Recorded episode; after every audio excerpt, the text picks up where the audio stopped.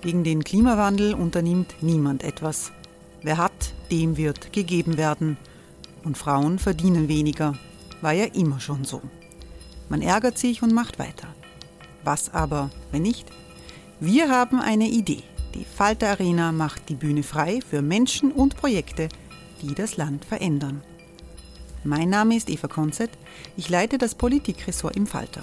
Und am Sonntag, den 26. Mai, veranstalten wir im Wiener Stadtsaal die nächste Falter Arena.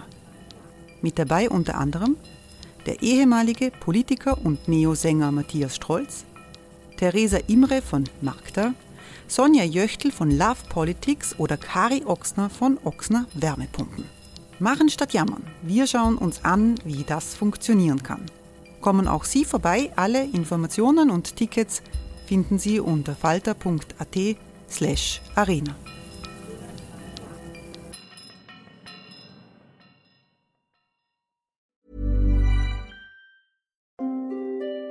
Hereinspaziert durch unser Burgtor.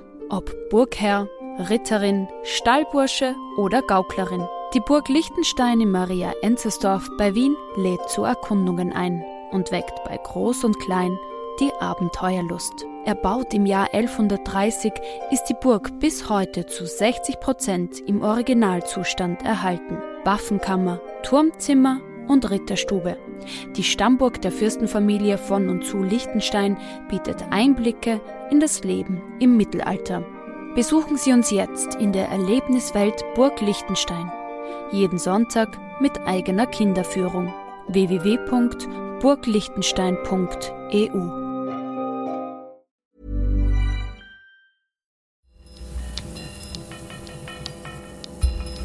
Falter Radio der Podcast mit Raimund Löw.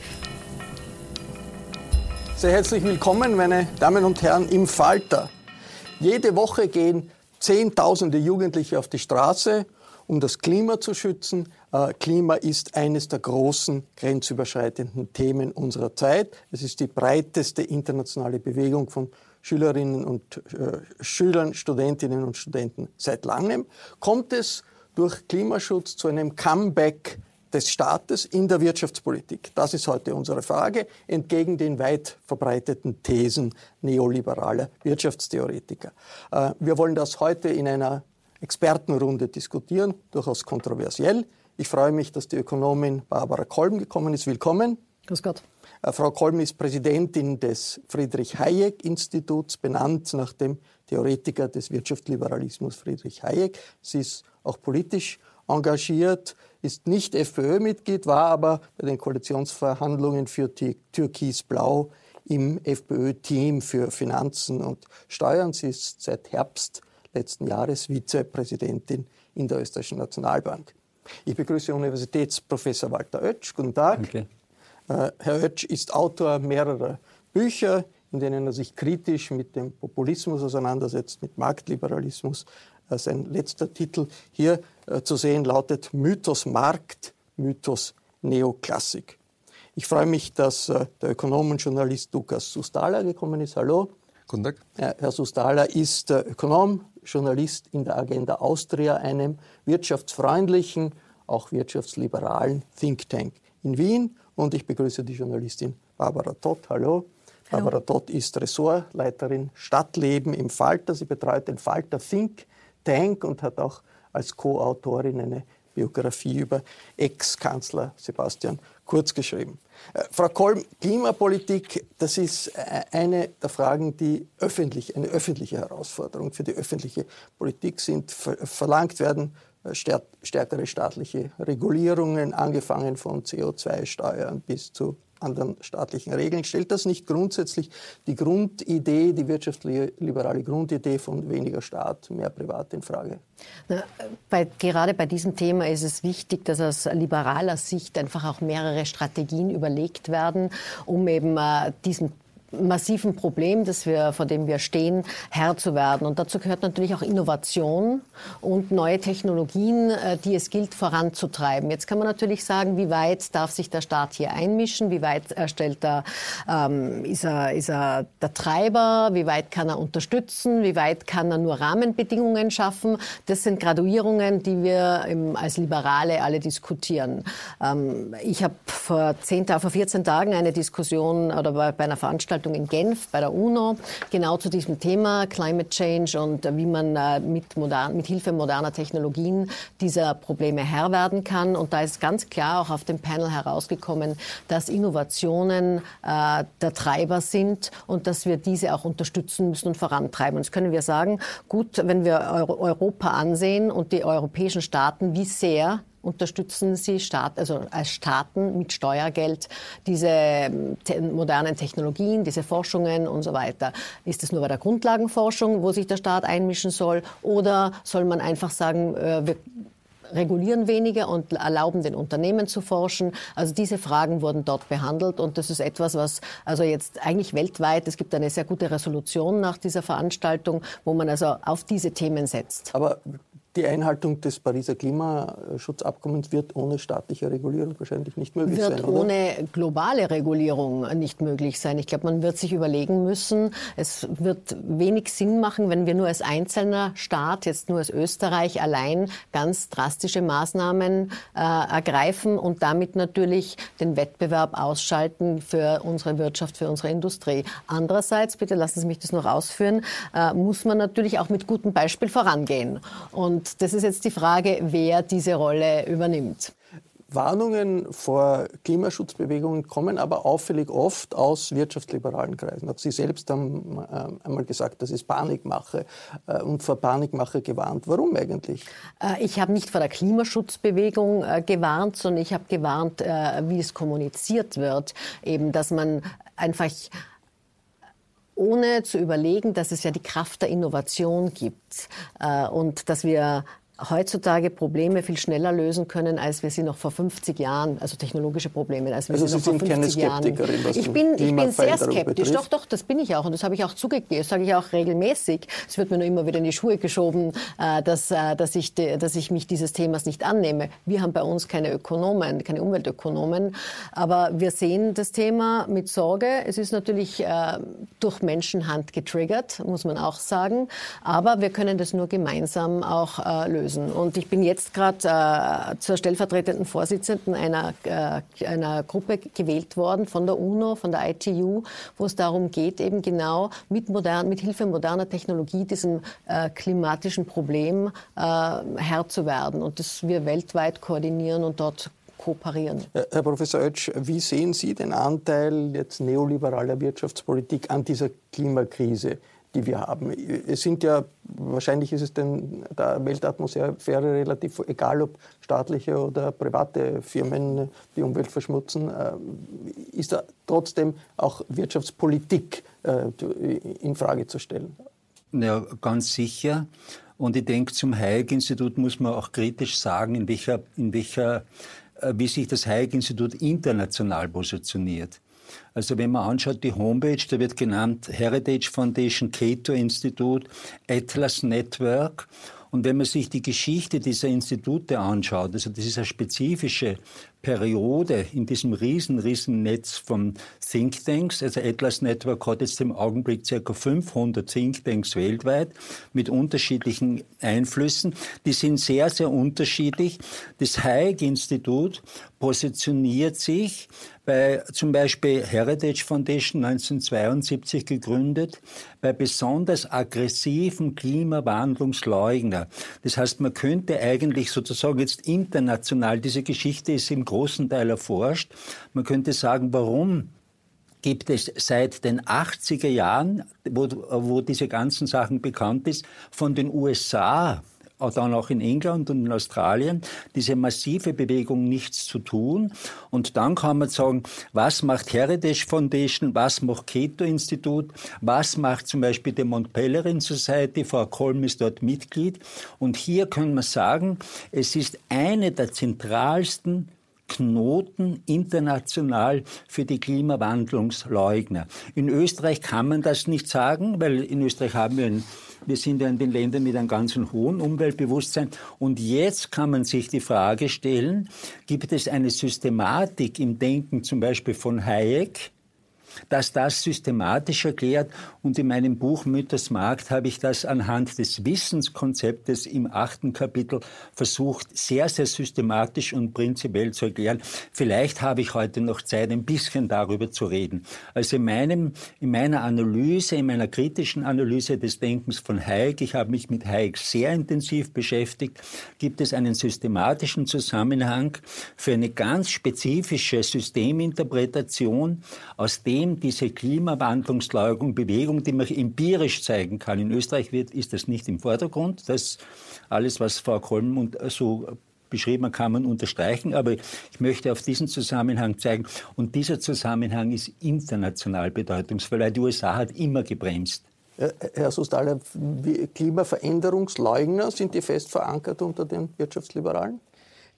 Ich, ich bin jetzt etwas irritiert, weil die, meines Erachtens wurde ja die Frage nicht, nicht richtig beantwortet. Ich verstehe schon, dass es, äh, dass Herr Professor Oetsch sich da jetzt sehr stark auf sozusagen ein neoliberales Netzwerk fokussieren möchte, auch wenn ich behaupten würde, dass äh, die Auswirkung dieses neoliberalen Netzwerks deutlich kleiner ist, als er äh, gerade äh, vorgab.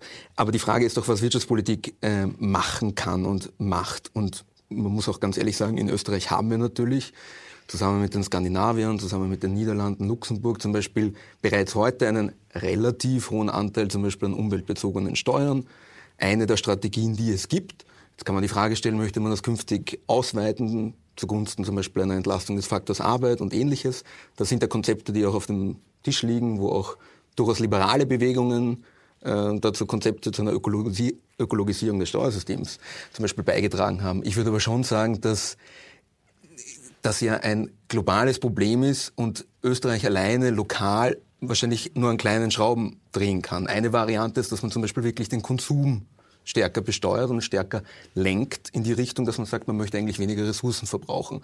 Das ist etwas, was man machen kann, wo man aber sicher, und das hat man, glaube ich, jetzt in Frankreich auch mit Macron und seiner äh, Dieselsteuer und Benzinsteuer gesehen, wo man darauf achten muss, welche Auswirkungen und Verteilungswirkungen das hat. Aber ich würde schon sagen, dass es eigentlich eine, eine relativ breite Diskussion zu der Frage gibt und es gibt einfach nicht das eine Konzept, das man jetzt über, über Österreich oder über die EU stülpen kann und sagen kann, und das, äh, damit wird das Problem von heute auf morgen gelöst. Aber eine größere Schraube wäre ja, wenn das äh, so ist, der äh, Professor Oetsch sagt, sozusagen, Ihr Institut ist eine Schaltstelle für Klimaveränderungsleugner. Also, das, freut mich, das freut mich, wenn Sie uns international so positionieren, nicht positionieren als Klimaleugner, sondern positionieren, als hätten wir so international so eine tolle Macht. Ich meine, ich glaube, die Heritage Foundation, wie Sie richtig gesagt haben, ist, glaube ich, 72 gegründet worden. Also da gab es das Hayek Institut noch gar nicht. Aber Sie äh, haben es auf der Homepage als, als Referenz. Als eine von vielen Referenzen. Ja, es gibt hunderte von Instituten weltweit, mit denen wir kooperieren. Und eines davon ist die Heritage, eines davon ist Cato Institute. Das sind große. Es Aber gibt das auch sind viele andere. Nein, nicht unbedingt. Also ich meine, Sie werden sich, glaube ich, äh, wenn Sie sich die, Wahl, äh, die, die Websites anschauen, die, die kümmern sich mehr um äh, Steuerpolitik und mehr um äh, Gesellschaftspolitik und mehr um, äh, um Gesundheitspolitik, also um, um, um, um das Thema Klima. Klima. Das ist vielleicht ein kleiner Bereich. Aber ich bin nicht hier, um die, um die Heritage zu verteidigen. Aber ich glaube, ich würde Sie herzlichst einladen, einmal zur Mont Pelerin Society zu kommen und bei einer der Konferenzen ein Paper zu präsentieren. Dann kann man wirklich einen wissenschaftlichen Disput führen, ob äh, jetzt Ihre These nämlich richtig wäre, dass also im, äh, im gerade liberalen Umfeld äh, keine kritischen Menschen zu finden wären, die sich, äh, die sich dieses Themas äh, annehmen. Ich meine, das ist viel Barbara, zu kurz gefasst. Barbara Dott, wir haben in Österreich eine große politische Diskussion. Wirtschaftspolitik ist ein bisschen in den Hintergrund gedrängt worden. Ist das doch da, diese Frage, äh, und wie, wirkt sich das aus in der jetzigen Diskussion? Es gibt die Demonstrationen und es gibt eben auch die äh, Frage Klimapolitik und Wirtschaftspolitik. Also ich glaub, wenn, Klimaleugnung ist ja auch ein mhm. Thema gewesen. Wie wichtig nimmt man überhaupt die, die Klimafrage? Also ich glaube, wir haben in Österreich quasi die EU-Wahlen haben zwei große Tendenzen der Gegenwart gezeigt. Ja, zum einen eben äh, dieses nationalistische, populistische, also die, die Rechte wurde ja sehr stark, äh, wurde gestärkt. Äh, auf Österreich übersetzt haben wir gesehen, was passieren kann, wenn Herr Strache dann plötzlich doch wahrscheinlich ins EU-Parlament geht, obwohl äh, er Dinge gesagt hat, wie bekannt sind. Und das zweite große Thema, das aber auch massiv quasi gestärkt wurde im Rahmen der EU-Wahlen, ist eben dieses Ökolo diese Ökologiebewegung. Ich glaube, das hat viele gerade auch Eliten überrascht, wie stark die Grünen eigentlich bei diesen Wahlen, gerade auch in Deutschland, aber auch in Österreich, wie stark sie sein konnten und wie, wie jung auch die Unterstützung für die Grünen ist. Und ähm, ich glaube, die Debatte und das Bewusstsein werden beginnt gerade erst, dass wir hier wirklich eine, eine neue, also nicht eine neue, sondern eine wieder auflebende soziale Bewegung haben, die wirklich getragen wird von der jüngsten und jungen Generation, ähm, die einfach Veränderung will und die will nicht, dass man darüber redet, was in fünf und zehn Jahren passieren sollte, sondern die einfach sagt, wir wollen Veränderung jetzt. Ja, und mit Greta Thunberg gibt es da natürlich eine, eine Frontfigur, wie sie besser nicht sein könnte. Und jeder, der Kinder hat im Teenageralter zu Hause, weiß auch, wie sehr Jugend, also auch Kinder schon im Volksschulalter, wie sehr Umwelt und Nachhaltigkeit für die ein Thema ist. Also ich hoffe, es wird, wenn sich die österreichische Politik dann mal langsam wieder findet, ähm, also ich gehe davon aus, es wird ein Thema sein. Ich gehe davon aus, dass Sachpolitik auch stärker in den Fokus rückt, nachdem Türkisblau abgetreten ist. Äh, äh, Herr Professor Oetsch, die, die, die Frage der wirtschaftspolitischen Grundideen ist eine Frage, die immer äh, unter Experten diskutiert wird, in so in Wahlkämpfen äh, keine so große Rolle spielt. Aber es ist nicht ein valides Argument zu sagen, okay, wir haben eine kapitalistische Gesellschaft, eine kapitalistische Wirtschaftsordnung. Äh, unter anderem auch deshalb hat sie sich durchgesetzt, weil sich nicht kapitalistische Wirtschaftsordnungen nicht durchgesetzt haben und gescheitert sind. In, weiß ich, von Venezuela bis zur äh, Sowjetunion. Und wenn man sagt, also der Neoliberalismus ist ein Kernbereich in dem, was schiefgelaufen ist in der äh, letzten Zeit, blendet man das ein bisschen aus. Wo sehen Sie die Bereiche, wo man sagt, da muss man wirklich jetzt einfach diese Zeit vergessen, wo diese Diskussion ja. vergessen und in eine ganz neue Diskussion kommen? Wenn man eine Systemdebatte will, ja, dann kann man das schon so sehen, wie, wie, Sie, wie Sie das gesagt haben. Entscheidend ist natürlich immer, welche Vorstellung haben, haben über das Wirtschaftssystem. Und das ist in der ganzen Geschichte des Kapitalismus sehr, sehr unterschiedlich. Also da gibt's, und es gibt sozusagen eine Variety of Capitalism, sozusagen ganz unterschiedliche. Das System in China ist sicher ein anderes als wie bei uns oder der Oligarchenkapitalismus in, in, in Russland, das ist ein anderes institutionelles System. Äh, der entscheidende Punkt ist, welche Vorstellung, unter welchen Begriff vom, von, von, von dem Wirtschaftssystem haben wir. Und jetzt kann man zeigen, und das kann man geschichtlich zeigen, und im Buch habe ich ja sehr viele Empirie auch angeführt, dass immer ganz ein bestimmtes Denken über das Wirtschaftssystem, das diesen Begriff der Markt im Vordergrund stellt, im Sinn eines handelnden Akteurs. Und das haben die mein Ausdruck ist nicht Neoliberalismus, ich kritisiere den Begriff. Mein Ausdruck ist Marktfundamentalismus und ich versuche das absolut präzise zu erklären. Es ist völlig äh, total definiert. Im ersten Kapitel habe ich das an 150 Basissätze von Mises auf, auf, auf und ich zeige das dann, die Varianten zum Beispiel im Ordoliberalismus und die Varianten bei, bei Hayek. Und hier ist eine Vorstellung von dem Markt das Handeln der Akteur, diesem Markt wird Effizienz zugeschrieben und dieser Markt wird dann spezifisch im Hayek'schen Denken ganz pointiert überhöht. Er, er, er, er gibt dann dem Markt ein Überwissen und ein, eine Überbewusstheit. Und diesem überbewussten Markt, das ist ein säkularisierter Gott, ja? Er schreibt zum Beispiel, dein Wille geschehe, Johannes Evangelium in Bezug auf den Markt. Also man kann diese ganzen Zitate bei Hayek lesen. Und diesen Markt stellt er an. Hi, this is Craig Robinson from Ways to Win. And support for this podcast comes from Invesco QQQ. The future isn't scary. Not realizing its potential, however, could be. Just like on the recruiting trail, I've seen potential come in many forms as a coach. Learn more at Invesco.com slash QQQ. Let's rethink possibility. Investco Distributors, Inc. An Menschen gegenüber. Und dieser Mensch ist äh, entgegen den herkömmlichen liberalen Vorstellungen. Diesen Menschen beschreibt als ignorant und als unwissend, der quasi unbewusst also Sensory Order, äh, Theory of Sensory Order 1952, auf den Markt reagiert. Und und in, dem, äh, in dem Denken würde ich sagen, natürlich haben wir Kapitalismus, wir haben ein, ein, ein gutes Wirtschaftssystem, wir haben ein spezifisches Denken über das System und dieses Denken gehört ganz fundiert kritisiert. Ist, ist, ist Markt der Gott? Der ich glaube, ich glaub, so simplifiziert darf man das bei allem Respekt, Herr Professor, nicht sagen. Ich glaube, Sie verwechseln da ein bisschen was. Sie bringen die Neoklassik durcheinander mit den Chicago-Leuten, Sie bringen die Orwell Das ist alles genau geklärt im Buch. Es ist also wirklich, der Markt ist ein unternehmerischer Prozess, wo Kreativität und Koordination das Wichtigste sind. Es gibt auch keine Gleichgewichtsprozesse und Hayek hat das auch ganz äh, spezifisch immer gesagt gesagt, sondern es ist auch, der Markt ist ein Entdeckungsverfahren. Es gibt nicht den einen Markt, sondern die Märkte, die auch im Wettbewerb stehen. Das muss man auch dazu sagen. Was noch ganz wichtig ist, glaube ich, bei dieser ganzen Debatte und bei dieser Diskussion, dass also Hayek auch immer gesagt hat, dass äh, die österreichische Schule und worauf sie eben basiert, ist eine Theorie des Handelns. Und die geht also nicht von Gleichgewicht aus. Und sie versuchen da jetzt alles da hinein zu projizieren. Ich das Wort Gleichgewicht glaube ich, niemals verwendet. Nein, aber Sie haben es in Ihrem Buch manchmal geschrieben. Nein, habe ich nicht. Und die Rolle eigentlich, die wir brauchen als, äh, als äh, um Wissen zu schaffen und zu generieren, geht ja vom Einzelnen aus. Das heißt also, der einzelne Player, das Individuum steht im Vordergrund. Und, den braucht, und dieses Individuum muss vom Staat im Sinne der Rechtsstaatlichkeit und des Schutzes von Privateigentum geschützt werden. Also deswegen brauche ich auch den Staat. Ganz wichtig, dass diese Grundprinzipien des Kapitalismus ja gewahrt werden können. Und dann kann ich erst einmal anfangen und schauen, wie weit äh, geht die Rolle des Staates welche Aufgaben haben wir oder nehmen wir, lassen wir den Staat wahrnehmen? Auch jetzt gerade bei dieser Diskussion, wo es um neue Technologien geht. Ihr habt ja gerade vorhin die Unterlagen gehabt vom, vom äh, von, von der Innovations-Scoreboard in Europa, wo wir auch natürlich ganz klar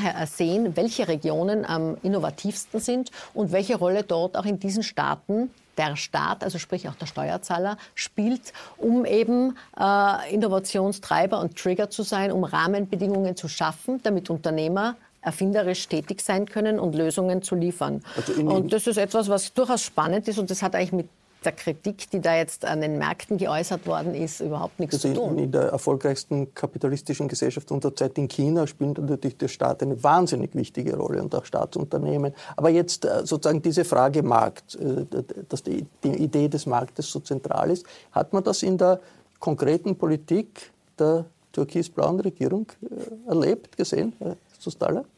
Da tue ich mir äh, ehrlicherweise etwas schwer. Ich meine, vor allem, wir haben jetzt gerade ein bisschen über eine fast schon ja, groteske Verzerrung des, des Wortes Markt auch gesprochen.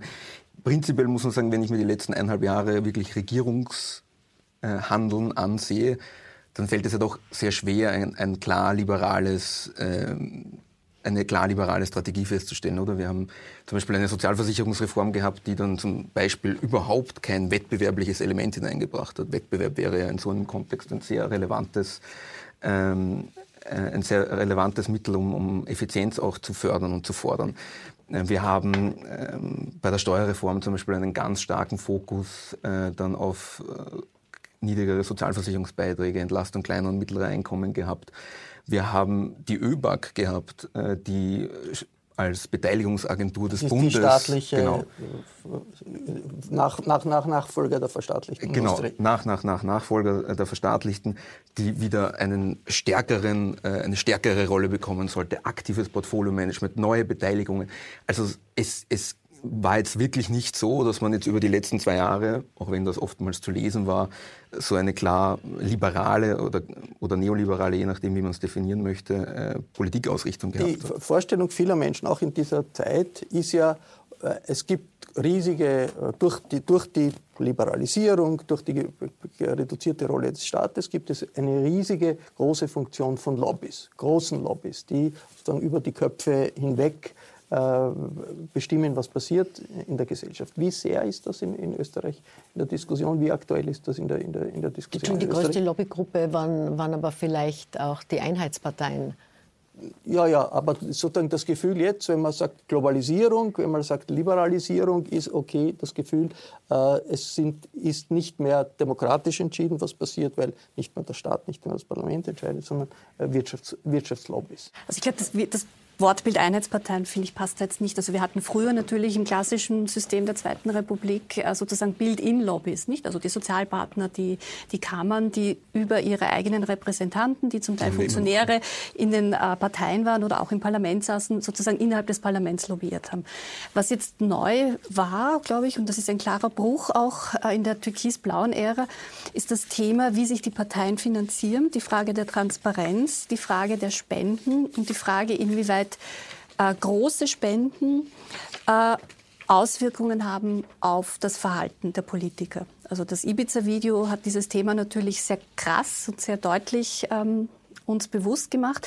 Aber auch davor schon im Wahlkampf 2017, wenn ich erinnern darf, äh, Sebastian Kurz, die Großspender, ein Herr Pierer, ähm, die Frage, wie viel Anteil der Spenden kamen aus der Immobilienbranche, inwieweit hat sich das dann auch in den wenigen Gesetzen, die tatsächlich gemacht wurden, ja, unter Türkis, Türkisblau, die sozusagen wirtschaftspolitisch Relevanz hatten, inwieweit hat sich das dort wiedergespiegelt.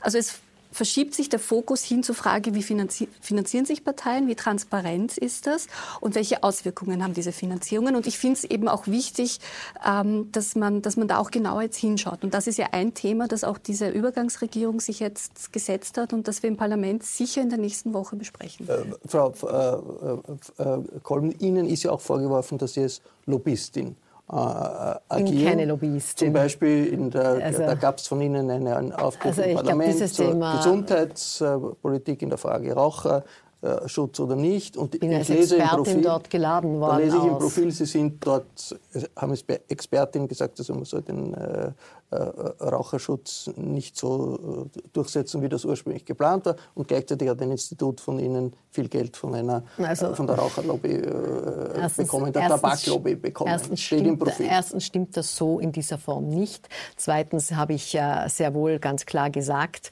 äh, dass ich keine Gesundheitsexpertin bin und dass ich nur aus, aufgrund von Freiheitsargumenten argumentiere in, dieser, in diesem äh, Hearing im Parlament. Und ich glaube, das war ganz deutlich. Das waren gleich meine ersten Sätze. Die sind auch im Protokoll und überall drinnen.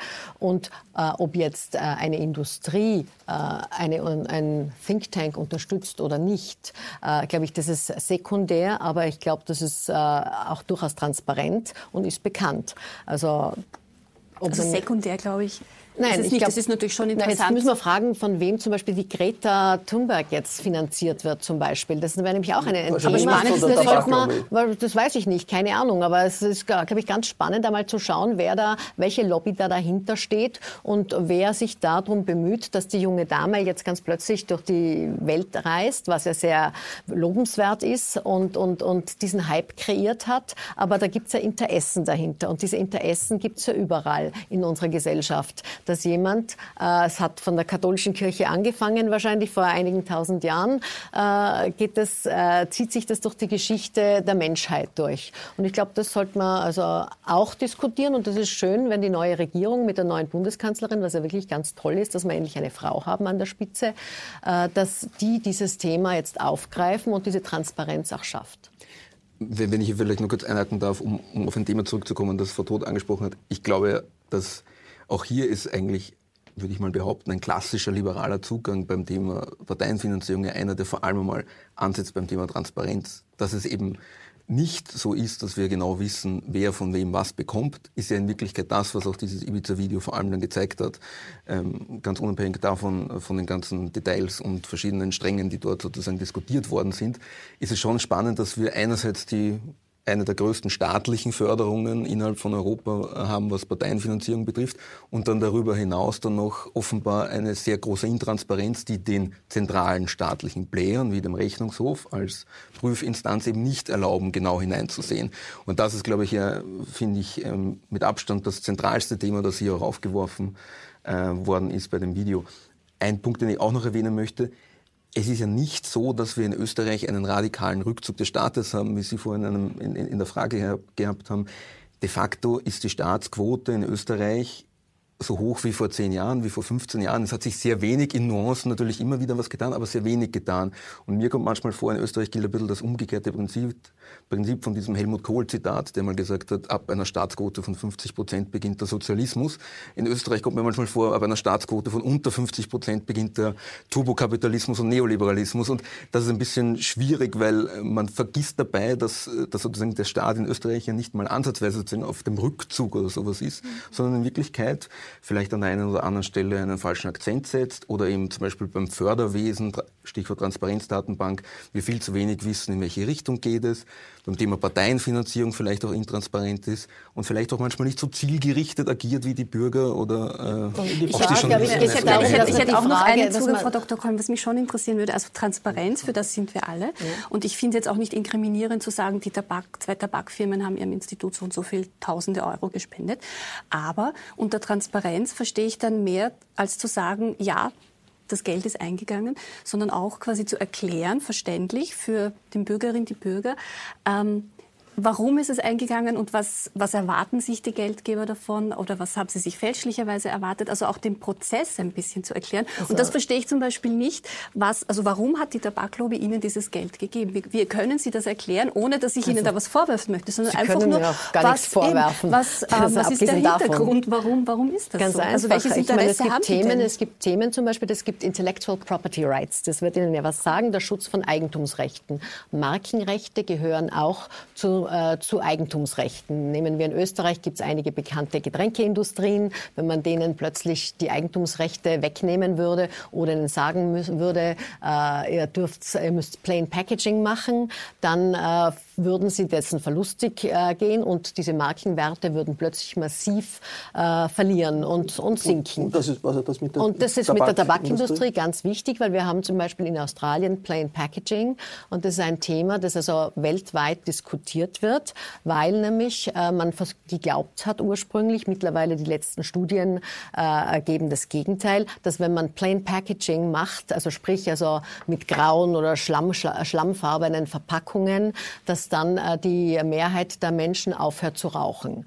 Und äh, das ist leider nicht, hat sich so nicht bewahrheitet. Im Gegenteil, es ist dem Staat ein massiver Steuereinnahmeneinbruch passiert und zusätzlich sind noch ganz viele äh, äh schwarze Schwarzmarktprodukte in, äh, in, die, in die Länder gekommen, wo Plain Packaging der Fall ist, was zusätzlich noch einmal gesundheitsgefährdend ist, weil ja die, die Leute dann überhaupt nicht mehr wissen, was drinnen ist. Und das ist der Hintergrund, warum wir zum Beispiel mit der Tabakindustrie seit Jahren gearbeitet haben. Und wir haben zum ersten Mal letztes Jahr von denen etwas bekommen. Jetzt muss ich, muss ich die, die, Frau Dr. Kohn noch etwas fragen, weil das sozusagen die Öffentlichkeit natürlich interessiert. Sie haben, äh, lese ich, organisiert Spenden an eine äh, Fraktion. Also zu diesem Thema sage ich jetzt einmal bitte gar nichts aber, und ich habe auch keine Spenden aber, organisiert. Das ist ganz, das ist ganz klar. Ich kann, ich kann nichts sagen zu diesem Thema. Aber Sie haben selber auch gespendet. Ich, ich habe überhaupt nicht gespendet. Also ich glaube, dieses Thema möchte ich jetzt nur, dieser, nur an dieser Stelle auch nicht diskutieren. Nur, nur, nur zum Verständnis, es, es, geht um eine Fraktion im Europaparlament, ja. in der die Tories sind, die Brexit äh, befürworten und da ist Geld aus ihrem das sind, Umkreis das in sind diese Reformists, Fraktion äh, Reformists. Aber was, äh, die, finden Sie das gut, was die machen? also entschuldigen Sie bitte, es geht um äh, Reformists. Die ACRE sind Reformists und Conservatives. Und die Tories und die äh, aber es sind auch es sind aber Reformisten und Konservative. Und ich meine, das ist ein breites Spektrum. Äh, wir arbeiten mit denen schon sehr lange zusammen zusammen auf unterschiedlichen Ebenen und damit hat sich das Thema und mehr möchte ich das hier jetzt auch nicht diskutieren. Mich interessiert nur inhaltlich. Sind Sie dafür, dass hier das Brexit, für, für Brexit ja, für den Brexit? Ich bin nicht für den Brexit und das habe ich auch gesagt, denn vor allem in dieser Form, wie der Brexit jetzt diskutiert wird, hat man jetzt zwei Jahre lang wirklich äh, das Schlechteste daraus gemacht. Ich glaube, wir sollten uns vielmehr die Frage stellen, warum ist es denn so weit gekommen? Das sind die berühmten Somewheres und Anywheres, äh, die wir komplett auf der Strecke gelassen haben. Das heißt, da hat das politische System versagt. Nämlich da hat sehr wohl Brüssel, das sich nicht reformieren möchte oder nicht auf die Menschen zugehen kann, äh, es verabsäumt, es absolut verabsäumt, den Mensch, die Menschen abzuholen. Es hat einen Meinungskampf gegeben. Richtig, für oder gegen Brexit. Richtig, und, und man hat die Menschen... Sie sagen, Sie stehen auf der Seite jener, die sagen, Es ist schade, also Sie- bitte für Sie uns als Europäer, für uns Europäer ist es das Schlimmste, was passieren, Kontinentaleuropäer ist es das Schlimmste, was passieren kann. Darf ich nur kurz nachfragen, weil obwohl, obwohl, ist, glaub ich- obwohl natürlich die wirtschaftsliberalen Kräfte in der äh, Europäischen äh, Union, äh, wenn hier Brexit stattfindet, massiv verlieren würden. Deswegen sage ich ja, es ist das Schlimmste, was für uns passieren könnte. Und das ist auch für Deutschland ist es ein, ein, ein furchtbarer Nachteil. Ich glaube, wir sind, uns, Ganzen- da alle, sind uns Ganzen da alle einig, dass wir in Ganzen Europa einen Verlust Im Ganzen haben. würde, würde Europa geschwächt, Verlieren. egal in welche Richtung jetzt politisch äh, das Pendel äh, sich bewegt. Das war der Falter-Talk über Klimaschutz, Liberalismus und Neoliberalismus. Ich bedanke mich sehr herzlich bei Walter Oetsch, bei Barbara Todt, bei Lukas Sustala und bei Barbara Kolm. Viele große Kontroversen unserer, unserer Zeit finden ihren Niederschlag im Falter. Im Falter ist Vielfalt gefragt, auch im Falter Podcast. Wenn Sie am Laufenden sein wollen, dann empfehle ich ein Abonnement des Falter. Ein Abo können Sie auch über das Internet bestellen. Das geht über die Internetadresse abo.falter.at. Dieser Podcast ist ja gratis. Wenn Sie diese Runde im Fernsehen sehen, aber sich noch nicht über einen Podcast drüber getraut haben, weil schon das Wort Podcast allein nach Zauberei im Internet klingt, dann ebenfalls ein Tipp. Versuchen Sie doch die Internetadresse www.falter.at-radio. Podcast hören ist einfacher, als Sie denken. Ich verabschiede mich bis zur nächsten Folge.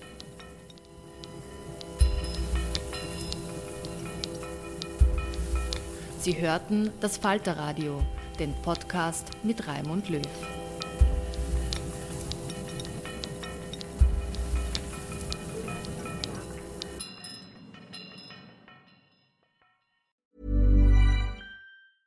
Even when we're on a budget, we still deserve nice things. Quince is a place to scoop up stunning high-end goods for 50 to 80% less than similar brands. They have buttery soft cashmere sweaters starting at $50, luxurious Italian leather bags, and so much more. Plus, Quince only works with factories that use safe, ethical, and responsible manufacturing. Get the high-end goods you'll love without the high price tag with Quince. Go to quince.com slash style for free shipping and 365-day returns.